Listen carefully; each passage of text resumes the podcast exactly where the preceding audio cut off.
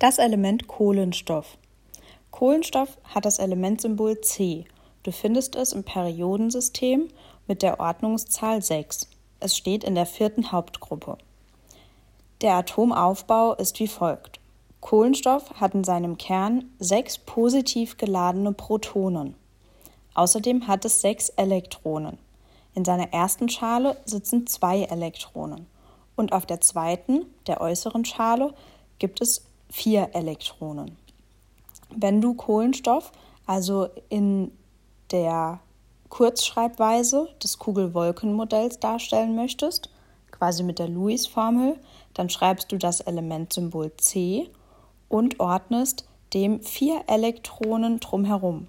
Das heißt, du zeichnest einen Punkt, also für ein Elektron, jeweils oben, unten, rechts und links von dem C.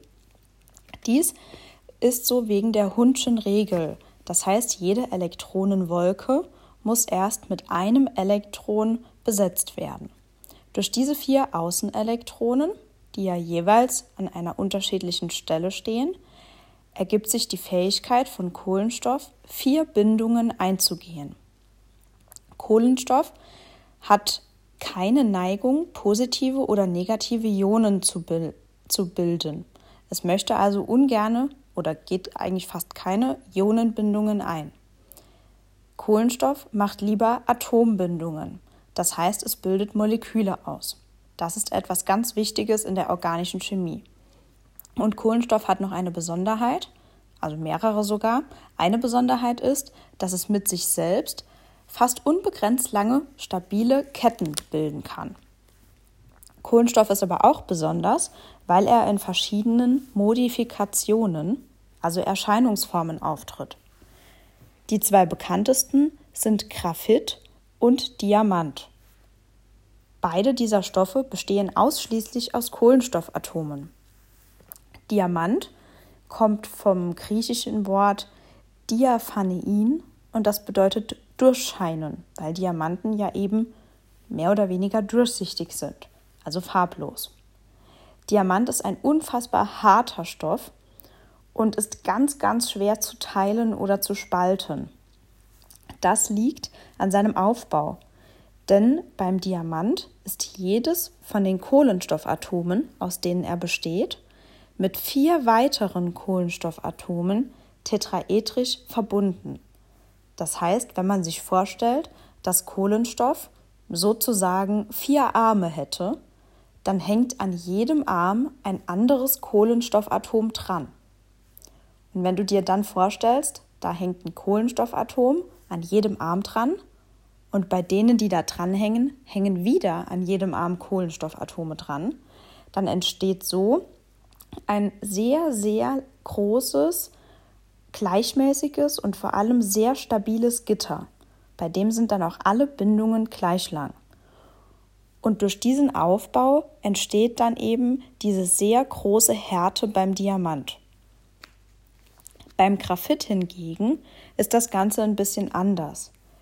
Den Namen hat Graphit vom griechischen Wort Graphein bekommen und das bedeutet schreiben. Graphit ist nicht farblos, sondern du kennst es aus deinem Bleistift, denn die Mine besteht aus Graphit. Sie ist so schwarzgrau und glänzt etwas. Graphit ist nicht hart wie Diamant, denn dann würde dein Papier kaputt gehen, wenn du mit einem Diamanten versuchen würdest zu schreiben, sondern Graphit ist sehr weich und auch leicht zu spalten. In dem Moment, wo du mit deinem Bleistift schreibst, spaltet sich sozusagen eine ganz dünne Schicht von dem Graphit in deinem Bleistift ab. Die Frage, warum ist jetzt Graphit so weich und Diamant so hart, lässt sich eben mit dem Aufbau beantworten. Während bei Diamant jedes C-Atom mit vier weiteren C-Atomen verbunden ist, ist beim Graphit jedes C-Atom nur mit drei weiteren C-Atomen verbunden. Diese vierten Außenelektronen die dann quasi frei bleiben, die können sich zwischen diesen Schichten von Kohlenstoff, die dabei entstehen, frei bewegen. Das heißt, wir haben hier auch sehr viele C-Atome, die miteinander verbunden sind und die bilden jetzt aber nicht so ein ich sage jetzt mal, sehr dreidimensionales Gebilde, sondern das sind mehr so eine Art Schicht, wie so ein Papier sozusagen. Und darauf kommt dann schon wieder die nächste Schicht, nochmal wie so ein Papier oder so. Das heißt, die sind wie so in Stockwerken aufeinander angeordnet.